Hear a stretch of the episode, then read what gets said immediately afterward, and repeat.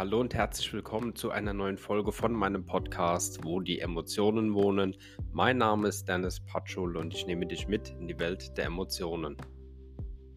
Jetzt habe ich ja wie bereits angekündigt, äh, das letzte Mal gesagt, dass ich schon des Öfteren gefragt wurde, ob ich denn immer noch über den, ja, ob ich denn immer noch trauere bezüglich dem Tod meiner Eltern. Und äh, hier ein klares Ja. Und äh, es gibt ja mehrere Trauermöglichkeiten und auch Arten zu trauern. Und äh, in dem Fall muss ich dazu sagen, ich äh, habe ja meine Mama verloren, da war ich acht Jahre alt, habe meinen Papa verloren, da war ich zehn Jahre alt. Und äh, ich will damit sagen, es ist schon eine Weile her. Aber spätestens Weihnachten, Fest der Familie, äh, Fest der Liebe, da kommt es natürlich immer wieder hoch und es darf auch gerne hochkommen, weil äh, letzten Endes ist es immer so, dass ich sage, lieber hole ich die Trauer nochmal hoch, lass die da sein und die hat ja auch ihre Daseinsberechtigung, das ist auch vollkommen in Ordnung, nur ich verweile nicht darin.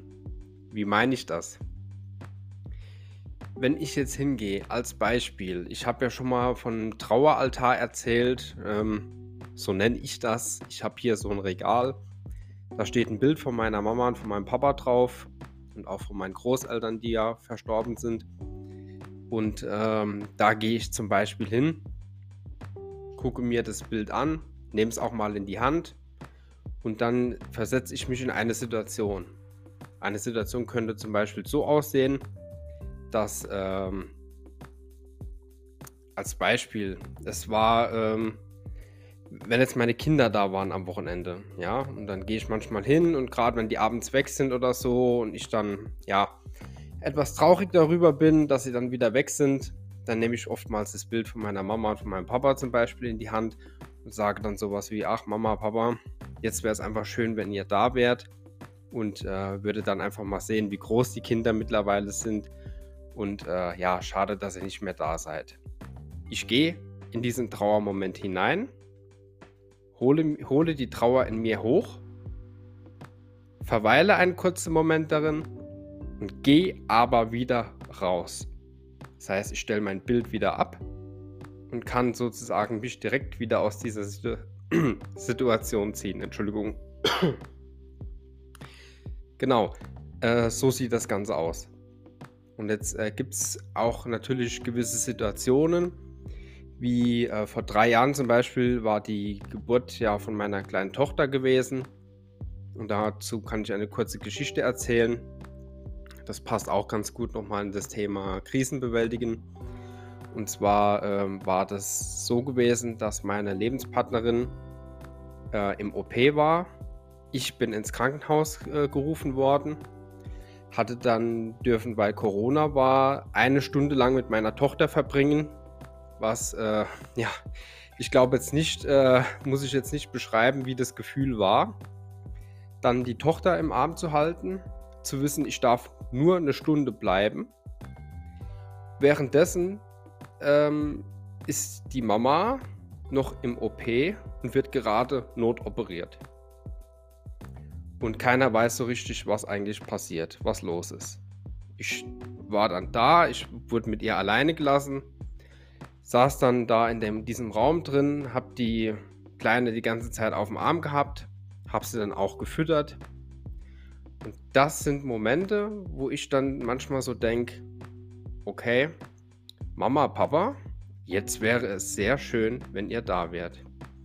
Und das ist ja auch so ein Gefühl, also auch so eine Mischung, sage ich mal, aus, aus äh, im ersten Moment mal hilflos, äh, ja, man ist erstmal hilf, hilf, boah, hilflos, jetzt aber, weil du stehst da, du weißt genau, du darfst, du sollst in einer Stunde wieder gehen, du lässt deine Tochter alleine da, du lässt deine Lebenspartnerin da, die gerade jetzt noch im OP ist und man gar nicht weiß, ob sie überlebt oder nicht und übrigens an dieser Stelle, der Oberarzt hat persönlich sogar bei mir angerufen und mir gesagt, dass er in Schwitzen gekommen ist, äh, aufgrund dessen, dass es sehr, sehr wirklich knapp war.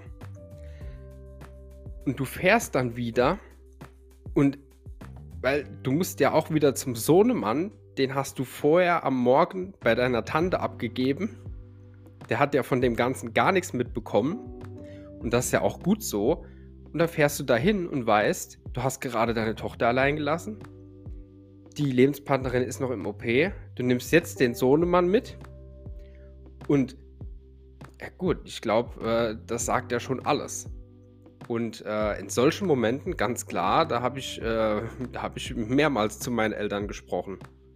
Und natürlich auch gebetet in dem Fall, äh, dass sie da sind und ähm, ja, die beiden einfach beschützen. Und ähm, ich glaube, in so Momente äh, denkt man jetzt gar nicht drüber nach, ob man an etwas glaubt oder nicht, sondern in solchen Momenten glaubt man einfach. Und ähm, ja, wie gesagt, ähm, das ist natürlich dann auch so, dass regelmäßig zu Weihnachten, wie gesagt, das Fest der Liebe, ja, die Familie sitzt zusammen und es fehlt natürlich jemand. Es fehlt nicht nur eine Person, es fehlen natürlich alle Personen, die von uns gegangen sind, weil alle waren Teil der Familie. Und äh, ich meine, das sind jetzt alles so, so äh, solche Schritte, wo ich sage, das kommt irgendwann mal dieser Punkt, dass man in diese Trauereien gehen kann und sich da auch wieder rausholen kann, selbstständig und nicht darin verweilen. Und das ist etwas, was viele, viele Menschen machen. Leider Gottes. Sie hängen immer noch in dieser Vergangenheit fest. Aber ich bin jetzt hier in der Gegenwart. Also nochmal, ich hole mir die Trauer hoch ins Hier und Jetzt. Ich verweile kurz darin und lass sie dann wieder gehen. Und was ja oftmals so ist, dass ich das auch in, ich erlebe das ja auch in meinen Coachings, dass Menschen an den Verstorbenen festhalten. Und diese Seelen können nicht ruhen und nicht gehen. Die finden in dem Fall keinen Frieden, weil sie festgehalten werden hier. Und diese Energie, die ja da entsteht und alles, die möchte gehen. Die möchte einfach gehen. Ja, und ich glaube, dass da viele zu arg daran festhalten. Aber das ist, das ist ganz normal am Anfang. Weil wer möchte denn schon die Person gerne gehen lassen? Ich glaube, das muss ich jetzt nicht beantworten. Ja. Und äh, von daher, äh, ja, ist es so ein Prozess, der je nachdem, wie jemand trauert und wie schnell er durch diese Trauerbewältigung durch ist, dann irgendwo für sich nutzen kann, diesen Prozess, um zu sagen, okay, äh, ich habe die Person jetzt gehen gelassen oder auch äh, gibt auch die Möglichkeit, dieser Person zum, zum Beispiel zu verzeihen. Diese Möglichkeit gibt es ja auch und das ist auch ein ganz, ganz wichtiger Punkt, weil viele Menschen geben den Verstorbenen die Schuld daran, dass sie sich jetzt gerade in dieser Situation befinden. Und ich habe das auch schon gehabt bei einer Frau und die war so verbissen darauf und hat ihren Mann wirklich so zum Schuldigen gemacht, der verstorben war. Weil sie jetzt da stand, wusste nicht mehr, wie sie das Haus abbezahlen soll. Stand da mit zwei Kindern, total überfordert. Aber es ist jetzt schon klar, dass dieser Prozess des Verzeihens bei ihr eine ganz, ganz wichtige Rolle spielt. Und das ist aktuell noch so eine Last, die einfach hier, die wirklich sie erdrückt. Und ähm, wenn dann dieser Punkt, dieser Schritt des Verzeihens kommt, und dann ist nochmal so eine ganz, ganz große Hürde geschafft in diesem Prozess. Und ähm, ja, an dieser Stelle, wenn ihr gerne mehr über diesen Prozess wissen möchtet, ich habe ein Webinar gestaltet, das findet ihr auf meiner Instagram-Seite in meiner Bio. Könnt ihr auf den Link klicken, meldet euch an. Das ist ein kostenloses äh, Webinar, was ich äh, aufgezeichnet habe. Und darin erwähne ich die fünf äh, oder gehe ich mit euch die fünf Schritte der Trauerbewältigung durch. Und ähm, sehr spannend, definitiv. Das sind auch so diese fünf Grundschritte, die es bedarf, um die Trauer zu bewältigen. Und ähm, hier an dieser Stelle würde ich gerne sagen, mach den ja, Trauerprozess zu deinem Prozess. Da ist nichts in Stein gemeißelt.